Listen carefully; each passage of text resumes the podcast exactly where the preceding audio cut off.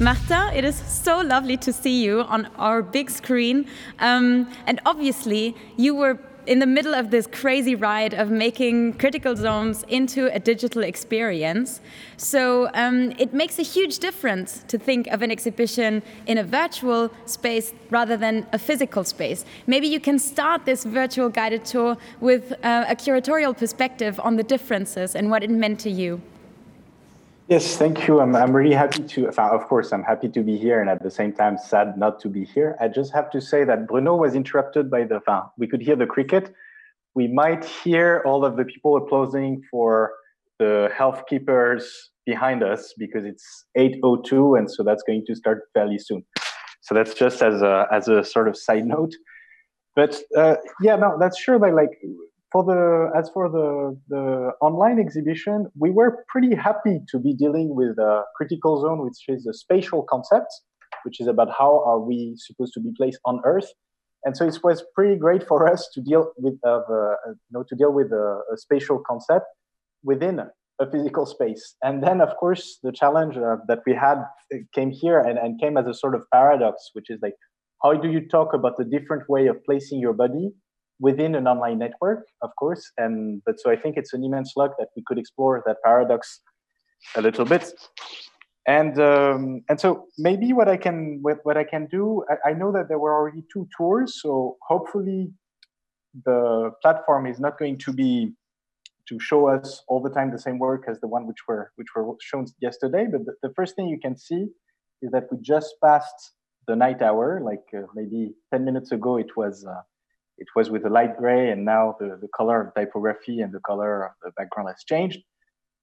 And as you scroll down here, you discover what is the critical zone about. Again, this thin biofilm which contains us, which, which contains all of the forms of life as we know them, and which was so beautifully described by, by Jérôme uh, right now. And you can see that like here, one of the big challenges that we had, which was that how do you give this sensation how do you transcribe some of the important elements of the critical zone within a let's say a graphic mode within a, a, a design way which would make sense? And so there the designer had that very interesting idea of creating kind of like shallow depth with the parallax. So you can see that you, you have the impression that there is this kind of thin layer which is not so distant but still gives you like a, an impression of a of depth, again, with this idea that we're contained within this membrane of one kilometer above our head, one kilometer under our feet. So that's the first thing. And then there's another point which is pretty important here, which is the navigation menu that you can see here. And that was a way here you can you can choose the path that you want, and you have various kind of keywords which are all which came about pretty much we choose them because they can they came into our discussion on the fairly regular uh, level as we're discussing the show. And so, for example, you could you could start here with the question of landscape, which uh, I know that uh, that uh, Joseph Koerner gave a very important lecture about it. And as you would scroll down, you could see different artworks which all kind of deal with these notions of uh, of landscape, but in connection to the critical zone and each of these artworks also have other tagging systems, which means that they are going to reconnect to other artworks and the different texts in a very dynamic manner. And also, of course, we didn't want to create a simply, uh, let's say, uh, a kind of uh, distinction between um, between the various uh, elements which are important within the within the website. There's one element which is very important, which is the spectators or the viewers, rather the viewers themselves are going to influence the order in which the works order is going to to get uh, into reconfiguration. It's the the viewers, the spectators are kind of they will leave a trace within the exhibition because as they click on the work, some works will become, let's say, more prominent than others, etc. Always in this kind of generative format, which we thought uh, was pretty well going with this this idea of like reconfiguration, co-entanglement, and kind of like codependence, which are all key elements of the, of the critical zone. So Uh, maybe we can start with this work from forensic architecture. Yesterday, we had the chance of having uh, Eyal Weizman here as part of, uh, of the discussion. And so as you go onto the, onto the page here, you can, you can see that uh, you're going to have a, a, screen with different elements. And there, forensic architecture is working with the, um, with the notion of the cloud the cloud dispersion, pretty much how how we have some sort of like cloud dispersions and intoxications of the air, which are themselves in various places uh, around the world, like how these kind of uh, instances are, are, kind of uh, creating what what uh, what reminds us Sloterdijk when he's talking about atmoterrorism. And for us, of course, it was interesting to, to talk about clouds because uh, there's, a, first of all, like a, a, sort of a very obvious link with the fact that the, we very often talk about the online cloud uh, as, as a sort of metaphor. But here, what forensic architecture is doing is like they're, in a way, they're bringing us down to earth by talking about these kind of moments of toxicity of the clouds in, in very different contexts and here you can see as you arrive onto the website, you can see each, you have a sort of menu of different molecules. And so the first molecules is about cement and cloud dispersions. And I will play the little clip, which is a sort of mini documentary uh, that they do, which is exploring the connection between, uh, let's say, uh, explosions of uh, how explosions disperse elements of cement.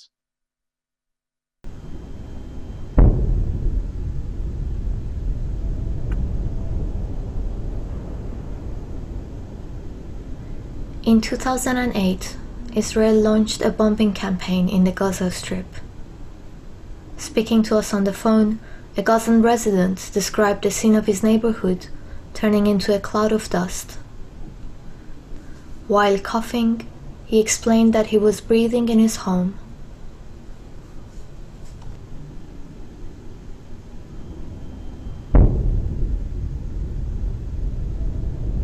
Bomb clouds contain everything that a building once was cement, plaster, plastic, glass, timber, fabric, paperwork, medicines, sometimes parts of human bodies.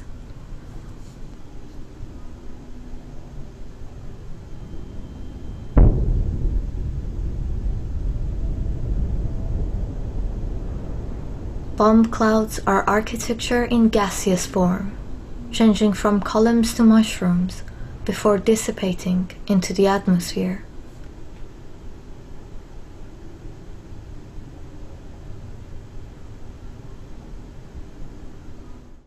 In 2014, Israel began using aerial crop dusters to spray a toxic herbicide mix of glyphosate, oxyfluorfen, and diuron along the eastern perimeter of occupied Gaza. It did so in the morning hours, when easterly winds carried the toxic clouds deep onto Gazan territory, destroying Palestinian crops and livelihoods. Together with local farmers and human rights groups, we collected samples of affected leaves.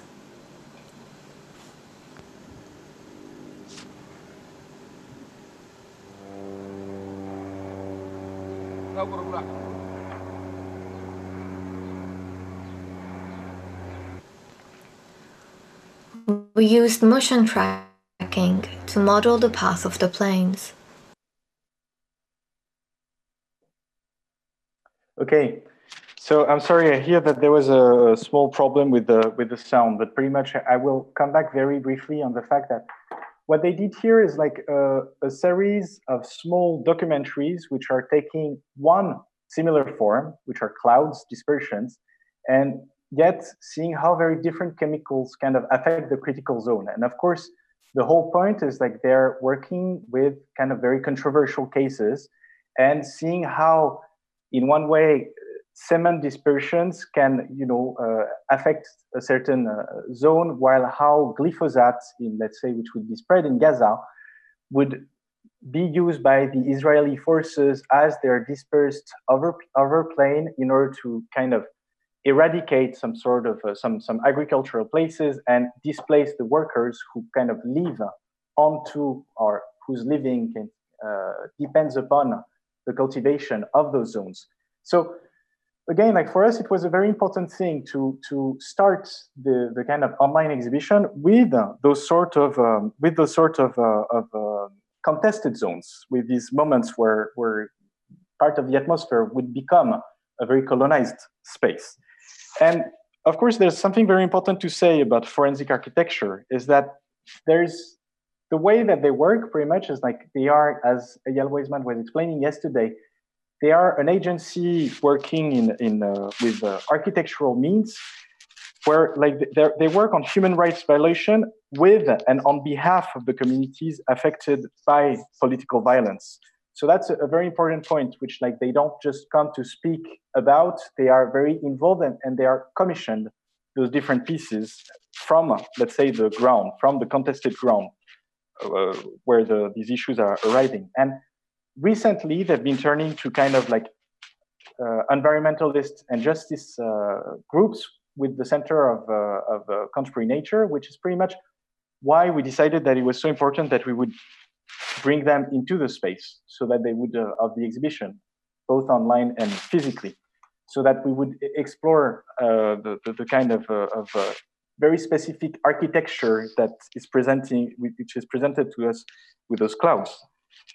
So this is one of the examples which was important for us. Maybe I can take another case which for us was pretty important, which is this uh, work by the artist uh, by the artist Semenelesai Dekival, who's uh, an Aborigines artist based in the south of Taiwan from the from the Paiwan tribe, and he makes those very interesting drawings where you have these kind of shapes, pretty much those linear shapes, which are very confident lines, as if he also carves a lot of wood. So I guess he, he got this kind of craft about making those the very very smooth and detailed lines of, of bizarre creatures with those very, you know, repetitive patterns. And those creatures don't really look friendly. They, they look kind of scary.